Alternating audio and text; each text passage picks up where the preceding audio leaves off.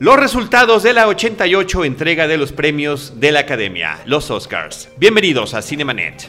El cine se ve, pero también se escucha. Se vive, se percibe, se comparte. Cinemanet comienza. Carlos del Río y Roberto Ortiz en cabina www.cinemanet.com.mx es nuestro portal, es un espacio dedicado al mundo cinematográfico. Yo soy Carlos del Río y desde Anchor Sound les doy la más cordial bienvenida y saludo por supuesto a Roberto Ortiz. Pues en este capítulo, Carlos, nos despediremos ya del Oscar en esta ceremonia en donde se entregó el premio a lo mejor de la industria del cine de Hollywood. Así es, Roberto. Y bueno, pues eh, eh, ya los resultados ya se conocen, ya se saben, nos vamos a repetir nada más para tener aquí la constancia. Pero la película que se llevó el premio a mejor película, a mejor filme, es ni más ni menos que en primera plana, Spotlight. Eh, y lo hace además llevándose el premio también a mejor guion original. Es una de las tres películas que tuvieron más de un premio en esta ceremonia. Las otras son El Renacido, The Revenant, la película de Alejandro González Iñárritu, que ganó por dirección, eh, fotografía y actuación. La actuación de Leonardo DiCaprio, este Oscar tan celebrado en todo el mundo. Y finalmente la película de eh, Mad Max Furia en el Camino, pues es la que más premios se llevó. Son seis reconocimientos los que tuvo a mejor eh, edición de sonido, mejor mezcla de sonido, mejor vestuario, mejor maquillaje, mejor diseño de producción y eh, mejor edición. Eh, son los reconocimientos que tuvo la película. Y bueno, pues a lo largo del programa eh, platicaremos de los otros premios, como el que se lleva intensamente en el caso de película limada, el que se lleva El Hijo de Saúl por mejor película extranjera, mejor guion adaptado de Big Short, la gran apuesta es el único que se lleva, como decíamos las otras eh, se llevaron solamente uno. Brie Larson por la película de La habitación es la mejor actriz. El mejor actor de reparto es Mark Rylance por la película El puente de espías y mejor actriz de reparto Alicia Vikander por La chica danesa. Roberto, está también el tema de la conducción por segunda ocasión de Chris Rock de esta ceremonia. Él lo había hecho hace 11 años en la entrega número 77, ahora estamos en la número 88.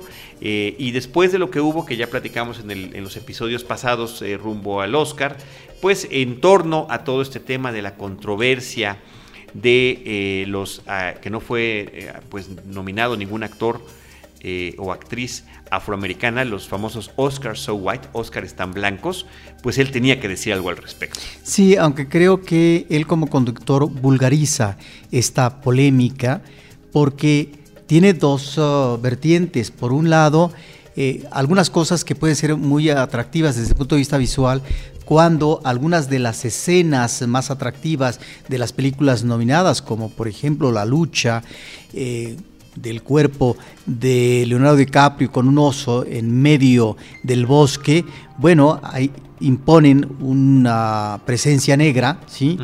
Y esto crea una situación cómica interesante. Me parece que ahí los recursos de la tecnología están bien aprovechados, pero hay otras cosas que son muy desafortunadas por parte de él como conductor, como llevar al público a una serie de negros para ofertar, para vender galletas, bolsas de galletas, cajas de galletas. Sí, eso me parece eh, que inclusive podría calificarse de mal gusto. Y ahí es donde uno tendría que decir si ¿Existía tal polémica ya como ceremonia o es una falsa polémica? No, es una polémica que efectivamente existió y que era importante que él tuviera que mencionar, sobre todo en el famoso monólogo inicial en la presentación. Y me parece que en esa parte funciona muy bien porque además dice cosas importantes. Lo hace con su sentido del humor, lo hace con ironía, lo hace con sarcasmo. Pero después ya no pero lo machacó el tema, se machacó demasiado a lo largo de toda la ceremonia y eso termina cansándonos, Roberto. Pero quiero, sí quiero mencionar las cosas importantes que dijo en la primera parte. Llevamos 88 ceremonias y no siempre han estado presentes los actores y actrices estadounidenses, pero estábamos reclamando en ese momento, no, estábamos reclamando por otras cosas, estábamos luchando por nuestros derechos civiles, estábamos luchando porque no nos lincharan, estábamos luchando, o sea, había temas más importantes, es decir, eh, tomemos la justa dimensión de esta cosa. Esto es, no están para unos premios de actuación únicamente, ¿no? No todo es sexismo, por una parte dijo, haciendo alusión a que por qué únicamente a las mujeres les preguntan sobre sus vestidos en la, en la alfombra roja y por qué a los hombres les preguntan más cosas. Bueno, porque los hombres van vestidos todos igual. Dijo él, si llegara George Clooney con un gran vestido largo que le está arrastrando, le preguntarías qué traes puesto, ¿no? Y no todo es sexismo y tampoco no todo es racismo. Me parece que esos son puntos importantes. Y en lo que se refiere a la comedia, además de la escena de, del Renacido, a mí la que más me gustó, que me parece la más chistosa de todo el evento, fue la que hacen con Misión Rescate o The Martian, donde dicen sensacional, ¿no? El astronauta negro, no, pues no sabemos si vamos a poder irlo a buscar, ¿no? Es la discriminación absoluta. No, está bien esta parte del discurso porque finalmente habla y valora esta cuestión efectivamente, perdón, eh, la industria de Hollywood ha discriminado eh, a los negros eh, actualmente o en la parte creativa, de producción, etcétera. Y eh, digo que algunos se han llevado premio y demás, inclusive la academia ha tenido que corregir y en algunas ocasiones ha dado premios, esto más bien en los últimos años, a actores que ni siquiera se lo merecían o que merecían otros ganar el Oscar, pero era como la concesión. Y si es concesión, finalmente ya no resulta tan interesante. El problema es efectivamente cómo extiende este discurso en un plan de broma y de que eh, cansa al público y que entonces ya no se logra el efecto, lamentablemente, que originalmente se tenía, Carlos. Totalmente, totalmente. Un tema reiterativo. Eh, de más. Si solo se hubiera quedado en la parte inicial, me parece que hubiera sido justo, me parece que además era correcto y además cerraba con el tema de decir lo que necesitamos son oportunidades de igualdad, que esas se siguen buscando en este medio. Ah, y grandes aplausos y todo lo demás, ¿no? Pero bueno, pues ahí está ese tema, qué, pena. Y curiosamente, Roberto, pues eh, veo difícil que repita una nueva ceremonia del Oscar Chris Rock. Me parece que no quedamos del todo encantados con ese trabajo. Y sin embargo, me parece que el que hizo eh, sin querer queriendo su casting para esto es el cómico Louis C.K que en su presentación me parece que hubo un poco de improvisación, que hizo comentarios interesantes, que estuvo brevísima, pero hoy estuvo puntual y además recordemos que es un actor, bueno, un cómico, un comediante, que también ha estado en películas recientes como la de Trumbo, ¿no? Con un personaje secundario. Entonces ya veremos si logramos eh, verlo ahí eh, este, al frente de una ceremonia como esa, que qué difícil, ¿eh? y que siempre se generan expectativas muy grandes y por supuesto nunca queda nadie complacido. A mí me cae muy bien Chris Rock, a mí me gusta su sentido del humor eh, y me encantó toda esa parte inicial, pero sí creo que hubo un exceso en ese tema y que desafortunadamente eso le termina pesando a él, y a la ceremonia. no a la academia. Bueno, y a la ceremonia, sí, por supuesto pero particularmente a él. Ahí está, ahí está ese asunto de pena, Roberto. Pero yo no sé si quieres comentar algunos de los momentos o, reconocimientos que más te hayan, te hayan gustado de la noche. ¿Por qué quieres empezar? Bueno, eh, hay una parte muy emotiva, que luego eso es eh, lo que uno disfruta más en una entrega de los Óscares, que es cuando Ennio Morricone recibe un Óscar en competencia porque había recibido uno honorario por su trayectoria, etcétera, pero no eh, porque él estuviera compitiendo. De tal manera que él, ya un hombre muy grande, logra llegar al escenario y dice muy pocas palabras. Uno pensaría, cuando estaba viendo uno eso, que cuando saca su hoja era un discurso muy largo. No, fue muy breve, pero muy emotivo y luego finalmente un abrazo con John Williams, que ha sido el triunfador en más de una ocasión, el apapachado por parte de la academia, eh, sobre todo en eh, los últimos años por las partituras de las películas de la Guerra de las Galaxias. Sí, bueno, en los últimos años, desde 1977, desde el siglo pasado, Roberto, pero sí, efectivamente, un hombre muy reconocido en el caso de John Williams y que también queremos y admiramos mucho, desde sus, desde sus composiciones para programas de televisión, como Perdidos en el Espacio o Tierra de Gigantes, por ejemplo, ¿no? o El Túnel del Tiempo. Eh, Roberto, pero sí, Ennio Morricone recibe este premio por Los Ocho Más Odiados, la película de Quentin Tarantino, el único Oscar que se lleva esta película, este western. Es interesante que sea por un western, que lo haga cuando eh, Ennio Morricone es, es, el, es la música, ¿no? Es la partitura de los spaghetti western. Pero ahí eh, Tarantino midió bien porque este compositor tenía muchos años que no hacía una partitura para un western. Y se lo ofrecen eh, él dice que sí y finalmente ahí están los resultados. Me parece que es eh, un buen acompañamiento eh, lo que hace Tarantino en esta película que casi toda su acción se desarrolla en un solo espacio. 87 años de edad. y bueno, y efectivamente compitiendo contra este otro octogenario que es John Williams, y que le dedicara, Ennio Morricone hizo sus cursos exclusivamente en italiano, llevaba un traductor y además una persona pues, que le ayudó a subir las escaleras y demás, ya casi 90 años el señor, eh, y, se refirió directamente a John Williams. Y después está este tema del abrazo, lo cual efectivamente Roberto coincido con... Y fue la primera ovación de pie de la noche, la primera de dos ovaciones de pie que hubo esa noche. La otra ovación de pie fue para Leonardo DiCaprio, tan cantado, tan anticipado, tan esperado, tan con tanto apoyo del público que se, se, descosía en las redes sociales por, por mencionarlo. Eh, a mí me gusta mucho que haya ganado este premio, me parece que es un reconocimiento a su trabajo en esta película en particular y simultáneamente a una trayectoria que me parece muy sólida. Me gustó su discurso, me encantó que, claro, tiene que mencionar a sus compañeros, a Tom Hardy, a su directora, inclusive al Chivo Lubeski, pero también a Martin Scorsese. A Martin Scorsese porque, qué curioso, él no recibe un Oscar por este director que lo impulsa, que lo convierte en un actor y no solamente en un galán como en Titanic, y que se convirtió en más de una película en su alter ego, Carlos, y que ahora está consolidándose como actor y creo que en las manos de Iñárritu hizo un buen papel y ahí están los resultados. Sí, efectivamente fue un momento emotivo. Hay que considerar también la parte política, por qué una figura, un vicepresidente está presente y de qué habla. Sí, Fíjate que eso me llamó mucho la atención en esta ceremonia, como que hubo ciertos, ciertas presencias que estuvieron en el escenario para presentar eh, algunos momentos, como fue el caso del vicepresidente para presentar la canción que canta Lady Gaga eh, para, para la película eh, The Hunting Ground. La, canción se llama Till It Happens to You. A mí me, a mí me gustó esa canción, no soy fan de Fue otro de los grandes momentos. Pero fue un gran momento. la interpretación, la presencia de todos estos jóvenes eh, que han sufrido este abuso en los colegios universitarios en Estados Unidos.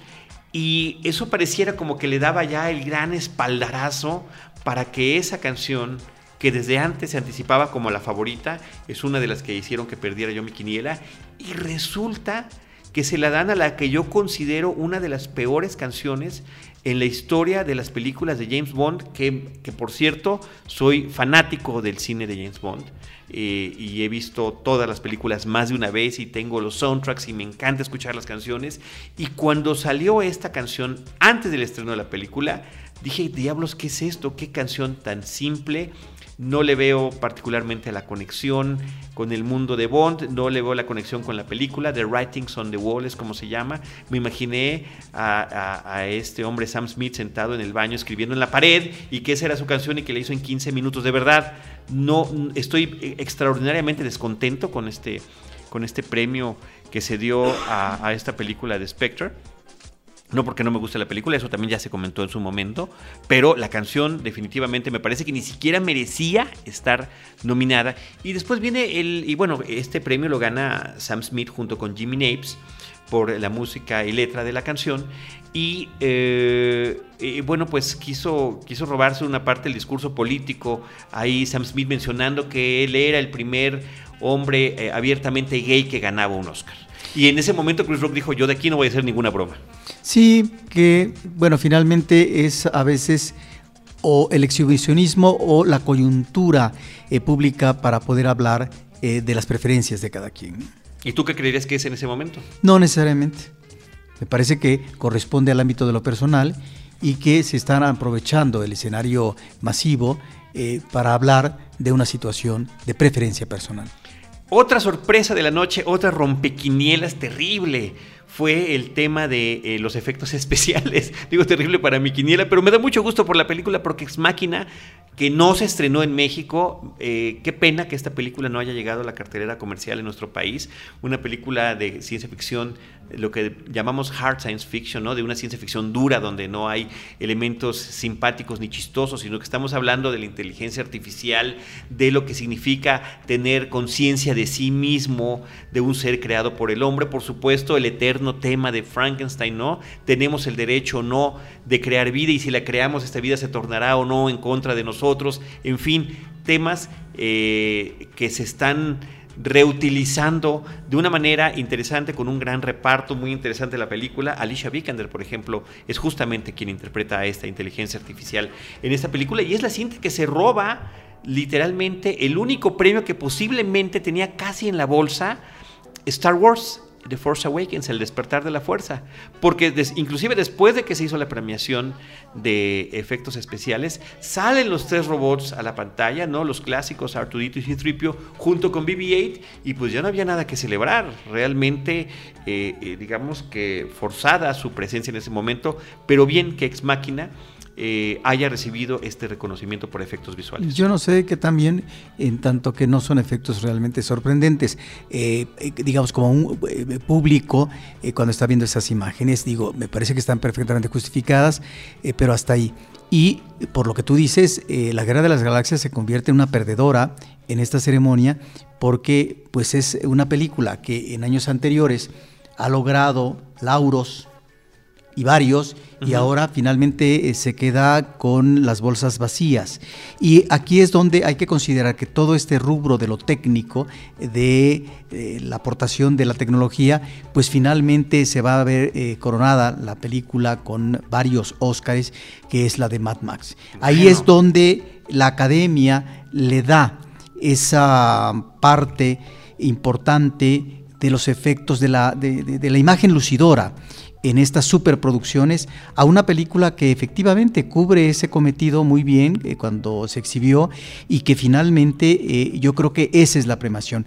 Era difícil que se la dieran a George Miller, uno diría, bueno, ¿y por qué después de tantos Oscars? Pero estamos en el rubro técnico, pues finalmente fue también uno de los perdedores eh, porque se pensaba que a lo mejor se le daba en consideración a su trayectoria. Sí, Roberto, pero qué interesante que de repente empiezan a salir las categorías y todas eran para para Mad Max Fury en el camino, seis de corrido y después, bueno, al final fueron seis de diez que tenía, ¿no? Incluyendo, como mencionas, el Oscar eh, en la categoría de mejor dirección que eh, va para Alejandro González Iñárritu. Interesante lo que pasó con este tema de Mad Max, una película querida por el público, querida por la crítica y que es, eh, bueno, reconocida en estos rubros, en, uno, en todos y cada uno de estos rubros técnicos de la cinta muy interesante que haya sucedido esto. De, igual forma interesante es, hablando de estas presencias curiosas en la pantalla, mencionamos al vicepresidente, mencionábamos los de Star Wars.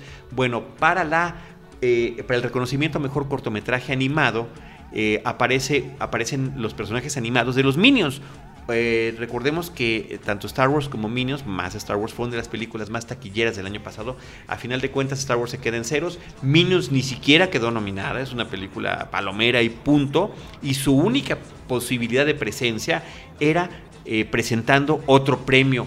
Y lo interesante y lo bueno es que ese premio va a dar a un cortometraje que se llama Historia de un oso de Chile y que significa además el primer Oscar para ese país. Sí, que ahí es donde finalmente eh, uno dice, bueno, una de cal por las que van de arena, porque en el caso de mejor cinta de lengua no inglesa, pues una de las perdedoras que me parecía que era una eh, candidata consistente es el, también sudamericana, eh, El abrazo de la serpiente, una extraordinaria película, pero que como ya estaba muy cantado el hijo de Saúl, bueno, finalmente quedó a la deriva y el reconocimiento se le da a otra cinematografía sudamericana a través del cortometraje. Sí, muy bien, eso me pareció muy bien. El, lástima por el abrazo de la serpiente, pero al final de cuentas, el estar allí, Roberto, el estar este, nominada, por supuesto que es un apoyo para la película, es un reconocimiento para el país que la hizo, que le está presentando. Y bueno, pues ponen a Sofía Vergara a entregar este premio. Una guapura. Imagínate. Una guapura. Bueno, se ve espectacular en donde, donde, la pongas a esa mujer, qué barbaridad. Pero este, que hubiera sido una colombiana quien entregara el premio en el caso de que se hubiera dado a los colombianos. No hubiera sido una locura espectacular. Pero ya vimos que ni el Oscar ni, ni Miss Universo. Eh, para ellos en, este, en estos últimos tiempos. Mejor documental, Roberto, la película de Amy. También eh, se anticipaba que pudiera ser eh, la película ganadora. Eh, sobre todo porque es una película que está recopilando tanto grabaciones personales como entrevistas que nos permiten acercarnos a la vida de esta mujer, pero que además están comentando temas de fondo importantes sobre el precio de la fama, las, las, adicciones eh, y la forma en la que se descuida eh, la salud de una persona con tal de hacer un negocio. Sí, sobre todo lo que muestra este documental con todas estas entrevistas, archivos de ella, de eh, sus presentaciones y su relación con otra gente y demás, es la fractura que puede tener una existencia eh, a través eh, del tiempo, pero en muy corto tiempo. Es una mujer que tenía un potencial para poder haber desarrollado una trayectoria, grabó muy poco, de tal forma que este documental sirve como un referente de ese tipo de mm, destinos fatídicos que suelen ser eh, como las bolas de nieve, Carlos, que la crisis pequeña se va volviendo cada vez eh, mayor eh, en tanto que la fama no resuelve la situación de la amistad, la solidaridad, el amor, la necesidad de comprensión y de efectivamente ser querido y querer. De tal manera que en ese sentido es un documental que cumple su objetivo, aunque creo que había otros también muy interesantes. Ahora, también, también se retrata ya el tema de que justamente las cosas que le hacían sufrir eran las cosas que le inspiraban a sus letras y a sus canciones. Por eso se dice que si ella no hubiera tenido esa vida tan difícil y desastrosa, bueno, pues no hubieran salido esas canciones como inspiración. Pues Efectivamente, pues qué cosa tan, tan, tan trágica. Eh, Roberto, mejor película animada también parecía que estaba ya puesto el Oscar para intensamente Inside Out eh, Pete Doctor y Jonas Rivera muy bien dado quienes lo fue muy bien muy bien dado estaba contra Anomalisa El Niño y el Mundo también de Brasil pero, nuestro continente. pero no es una película tan fuerte como la que ganó. Y Sean el Cordero, que a mí me fascina, y When Marnie Was There. Y este, pues Roberto, pues llega el momento de hablar de esta situación que también fue rompequinielas. ¿Quién iba a ganar mejor película? ¿Se iba a ir la academia por lo políticamente correcto? ¿Se iba a ir por el peso del tema social sobre la forma? Eh, contenido contra forma y finalmente, como sucedió hace un par de años, con gravedad y que estaba compitiendo contra 12 años esclavo, pues hubo esta división entre mejor director y mejor película, que para mí deberían de ser indisolubles. Quien mejor dirige tendría que tener la mejor película y viceversa. Y sin embargo, bueno, aquí se permite en los Oscars que sucedan estas divisiones, donde se reconoce el trabajo técnico eh, tan importante que tiene una película como El Renacido o como Gravedad en su momento, y por otra parte optan por dar el gran reconocimiento como cinta a la que esté tocando esos temas, como fue Dos años esclavo, y ahora el tema de los eh, sacerdotes que abusaban de menores en Boston y que fue recopilado toda esta historia investigada, una investigación periodística tremenda por el Boston Globe. Sí, ahí es donde me parece que está esta consideración que tú mencionas y que se aplica nuevamente en esta ocasión. No me disgusta, que una película con esta temática, no por la temática, no porque, porque haya abordado esa temática tan grave, sino por la forma como está hecha. Me parece que es una película que cumple sus propósitos.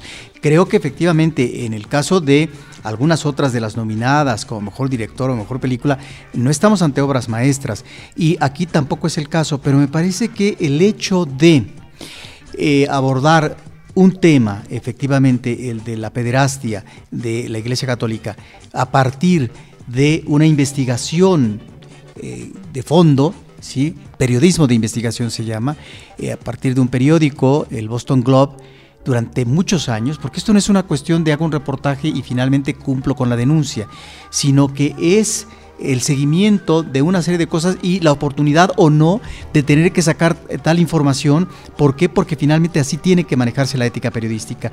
El hecho de que el cine nuevamente y sea reconocido como eh, también aquella película eh, de Watergate y demás, de todos los hombres del presidente, y que ahora nos remite a un tema muy candente y que efectivamente es este periodismo de investigación, esta trascendencia informativa, Carlos, lo que permite, y es muy saludable, que no solamente la sociedad se entere, sino también que haya consecuencias hay toda una serie de demandas que finalmente ha tenido que enfrentar y que pagar la Iglesia Católica como institución. Entonces ahí es creo que el enfoque fue ese y que por lo tanto, como tú dices, a la forma, a la espectacularidad, al espectáculo cinematográfico, pues ahí estuvo Iñárritu.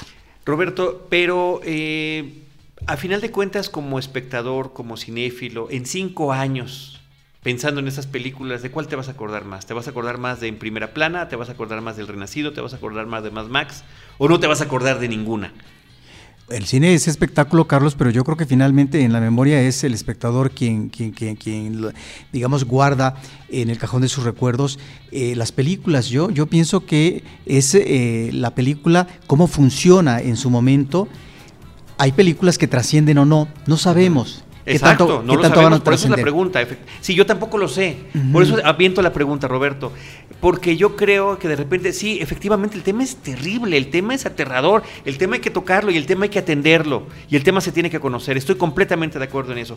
De ahí a que tenga que ser la mejor película, ahí es donde yo donde no concurro.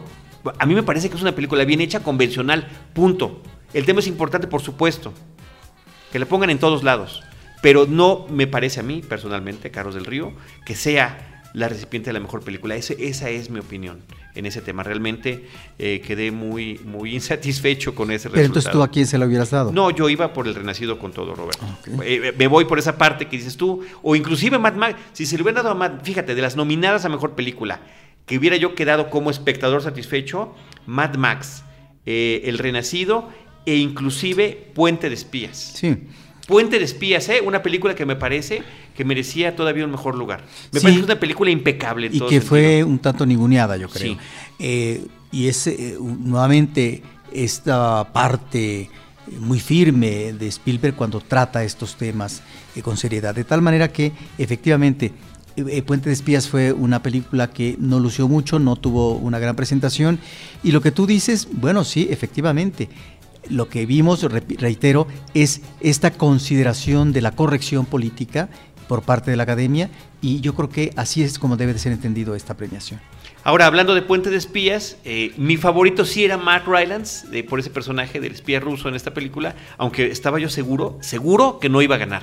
Así que fue otra de las grandes sorpresas de la noche. Pero yo una grata sorpresa. Yo creo que es una grata sorpresa porque se hubiera sido indignante para mí que le hubieran dado el premio a Sylvester Stallone. Si bien es cierto que su personaje de Rocky Balboa ha metido mucho dinero a la industria, pues sí, a través de un personaje que realmente no se sostiene por sí mismo, no obstante tantas películas, después de tener personajes tan dramáticos, tan importantes del mundo del box en la industria de los Estados Unidos. Pero ahí estaba el juego y si se lo hubieran dado a Stallone, hubiera sido un reconocimiento a la nostalgia, que finalmente es válido. Creo que el actor que recibe el Oscar tiene una impecable, inmejorable actuación que en un momento dado tú dices, pues pareciera que está mucho mejor que Tom, que, Tom Hanks. Sí, no, no, se roba la película. Es de esos actores eh, que están, eh, digamos, en, este eh, soporte, son actores de soporte y que terminan robándose la película. Lo mencionábamos en el especial pasado que son estos películas que jalan al espectador. Y bueno, también estaba ahí Tom Hardy, que también hubiera sido muy interesante que lo recibiera. También era meritorio. también era meritorio. el, único que tampoco me hubiera gustado hubiera sido Mark Ruffalo, por ejemplo, que me parece, me parece sobreactuado en este personaje que él tiene. Es un personaje importante. Sí, es el personaje que está indignado por lo que está pasando, sí, pero me parece que inclusive hasta su clip es el clásico clip de Oscar donde, donde está gritando, ¿no? No necesariamente es así. En cambio, que lo reciba un personaje que todo el tiempo está contenido, que no tiene ningún sobresalto, a pesar de que su vida está en juego a lo largo de toda la película, wow, eso eso es una actuación. Y esa actuación es la que también genera en la narración eh, un punto de tensión, puntos de tensión muy interesantes para uno cuando está viendo eh, la acción. De tensión y además de comedia. Funciona también en términos de comedia en ciertos momentos en este humor negro, en este, oye, tu vida está en juego, pues, ¿qué, cara debería de poner? Pero sería más bien como tragicomedia, ¿verdad? Sí, por supuesto, pero, ahí está este elemento, Roberto.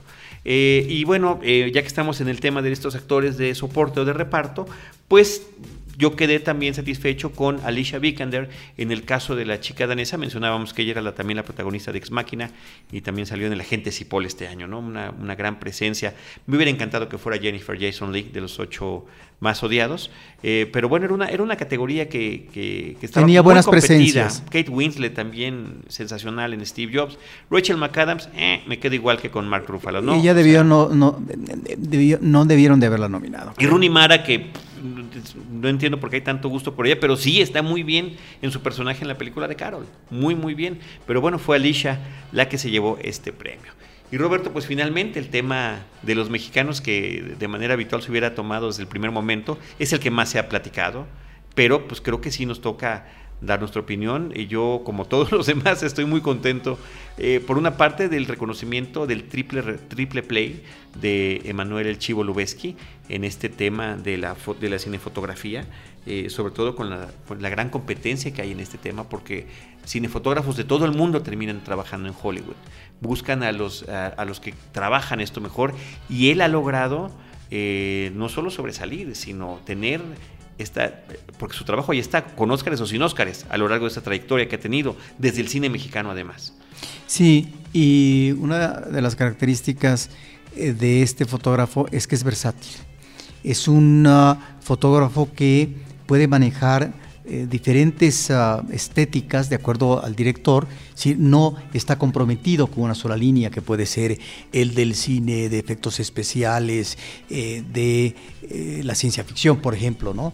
ni el cine de acción o el thriller, etcétera. No, creo que ha trabajado con diferentes directores y en cada uno le ha dado su particularidad fotográfica. Me parece que con estos tres Óscares ya está en las ligas mayores y queda ya como uno de los eh, directores importantes nodales en la historia del cine. La historia del cine en mayúsculas, ¿eh? no director solamente de fotografía. director de fotografía, no solamente del cine de Hollywood, sino del cine en Sí, general. no, no, del cine universal, con U mayúscula. No, definitivamente increíble, histórico, efectivamente, como decís. Y la otra cuestión, pues también histórica, Roberto, tres mexicanos en los últimos tres años han recibido, bueno, no tres mexicanos, tres, tres premios para mexicanos. Eh, uno para Cuarón y los dos de Alejandro González Iñárritu en el tema de dirección. Es, es, es impresionante. Sí. Y, y qué, qué chistoso que justamente cuando se está abriendo esta polémica, que es con lo que abrimos este programa, de los Óscares que están únicamente para los blancos, bueno, pues resulta que, que, que están los mexicanos allí presentes y eso no se menciona. Lo que creo que está sucediendo, Carlos, es que están de moda los mexicanos, independientemente de sus talentos, los talentos están ahí, eh, y que tienen que aprovechar este momento. Tienen que aprovecharlo porque la industria de Hollywood capta talentos extranjeros. Esa ha sido su historia. Desde productores, fotógrafos, directores, guionistas, etcétera. De tal, también está la parte creativa de su propio país. Pero aquí están viviendo el gran momento, eh, no solamente Cuarón, sino Iñárritu, y bueno, también ya ha merecido eh, algunos lauros, pues eh, el otro director, el otro el tercer amigo del toro. De tal manera que es este el momento en que están en la pasarela y que tienen que considerar muy bien sus proyectos para poder seguir teniendo presencia porque este doble Oscar de Iñárritu no es algo que tan fácilmente se vaya a dar próximamente, ¿sí? En el sentido de que ya ha ganado dos Óscares y por lo tanto es pan comido. No, porque la competencia es muy grande y porque después, de- y lo hemos visto, Carlos, de directores que obtienen reconocimiento una, dos, tres veces y después son olvidados, marginados o ya no logran introducirse de manera conveniente en la industria, en una industria que es toda una maquinaria, están viviendo el gran momento y creo que Iñárritu está eh, en, en una, en la plenitud de él como director y tiene que saber aprovechar estos resortes. Y ojalá que así sea, Roberto. Y fíjate, en un episodio de, reciente de, de Cartelera mencionábamos el caso de Barry Levinson, que ganó Oscar a Mejor Director por la película de Rain Man, que fue nominado en otras ocasiones como por la película de Box, y ahorita eh, en este año nos trae una película espantosa que es esta de Rock de Cashba, ¿no? Entonces, bueno, efectivamente, hay que aprovechar ese momento, hay que celebrarlo. Yo estoy muy contento. Yo eh, de, de, pues hace muchos años imaginar esto hubiera sido simplemente como un sueño. No, a mí, a mí me da gusto como mexicano, qué bueno que otros mexicanos estén triunfando, aunque eso no tenga nada que ver con su calidad artística. Y que esto te habla de quiénes finalmente prosperan en la industria y quiénes no. Porque también, Carlos, eh, un Luis Mandoki se fue y regresó y ahora está haciendo eh, películas en México. O un Alfonso Arau, que fracasó y tuvo que regresar a México a hacer una fallidísima eh, cinta, que era un proyecto de muchos años, sobre Emiliano Zapata. De tal manera que eh, quienes finalmente han logrado cuajar, y lo interesante es que no solo, no solo son ellos mismos como directores, sino que han arropado, han llevado, a sus uh, equipos de producción, bueno, a Lubeski, por ejemplo. Bueno, a Martín Hernández, ya varias veces nominado también. A directores de arte, de tal Ni forma... Modo, se impuso Mad Max otra vez. Claro, pero, pero ¿qué quiere decir? Que ya están. Ya están participando, están dentro de la industria y que su talento está siendo reconocido ya sea con estos directores o con otros más. Pues ahí está Roberto, interesante todo esto que está sucediendo. Eh, en términos generales, al final, ¿qué sabor te, dejó la, ceremonia? Eh, te, comento desde mi parte. Bueno, interesante también cuando habló Alejandro González Iñárritu, porque ya ves que estaban poniendo esta música de la, marcha de, las Valquirias para cortar a los, a los que estaban hablando y él no se dejó intimidar y él siguió diciendo lo que tenía que decir porque no había terminado. Algo similar a lo que, a lo que le pasó a Ridley Scott en los Globos de Oro. Lo que pasa es que ahí es comenzó, no supo, eh, es muy difícil emocionalmente eh, manejar su tiempo, el tiempo al que tiene derecho, y de repente ya estaba sobre el tiempo, pero fue interesante su remate que regresa precisamente a esa discusión de qué cosa es lo que se tiene que valorar. Se tiene que valorar la piel, se tiene que valorar el cabello, qué cosa es lo que se tiene que valorar. Finalmente es el talento y el trabajo. ¿no? Entonces, este tipo de cuestión me parece interesante como en el caso de su actor, que recibe también el Oscar, con un mensaje, con una preocupación, inquietud eh, ecologista que tiene que ver con el cambio ambiental. Bueno, ahí están estas plataformas que usan los directores para poder ubicar las cosas. Y en el caso de Iñárritu me parece que fue muy preciso porque él pertenece precisamente a estos um, latinos que se integran a la industria, ahora resulta por un candidato conservador al Partido Republicano eh, tan defenestrado toda esta población. Sí, y bueno, lo que quería yo comentar es que después de discursos como el de Leonardo DiCaprio, es el final de la ceremonia, el de Alejandro González Iñárritu cuando recibe el premio, eh, y después, cuando el, con el triunfo de Spotlight como mejor película, me pareció un momento anticlimático. Y que termina eh, la ceremonia como si estuviéramos viendo el final de Saturday Night Live, ¿no? Cuando están todos, todo el mundo ahí, ahí trepado en el escenario y ya nadie sabe qué estaba pasando. Y el pobre de Chris Rock con su caja de galletas en la mano, ¿no? Y Michael Keaton zumbándose una de las galletitas en ese momento. Sí. Ahora, ahí está, Carlos. Finalmente se repartieron los Oscars, porque en el caso de Mad Max, efectivamente es una película impactante, es una película eh, que cumplió su propósito comercial. Ahora, tampoco es una gran historia de ciencia ficción que podamos ubicar ahí. Eh, que tú digas, qué gran historia, ¿verdad? Como algunas eh, de ciencia ficción de Kubrick. No, pero me parece que, perdón, estamos aquí ante un mundo apocalíptico, pero me parece que aquí hizo la academia esta, esta, ¿cómo se llama? Este tratar de amalgamar intereses y los resultados son esos, efectivamente anticlimáticos, como tú dices. Pues ahí está Roberto, la 88 entremia de los Oscars, los premios de la Academia, el Oscar o los Oscars, como le quieren ustedes llamar. Pues muchísimas gracias a todos por habernos acompañado, gracias Uriel por la grabación de este espacio y la postproducción de este episodio y Roberto Ortiz eh, y yo, Carlos del Río, a nombre de Paulina Villavicencio, les agradecemos que nos hayan acompañado en un episodio más de Cinemanet. Arroba Cinemanet, facebook.com diagonal Cinemanet, Cinemanet 1 en YouTube y Cinemanet 1 en Instagram. Y si están a iTunes y por ahí descargan nuestros episodios. Si tienen algo que comentarnos, se los vamos a agradecer muchísimo. De cualquier manera, en cualquiera de esos espacios, nosotros les estaremos esperando con cine, cine y más cine. Cinemanet termina por hoy. Más cine en Cinemanet.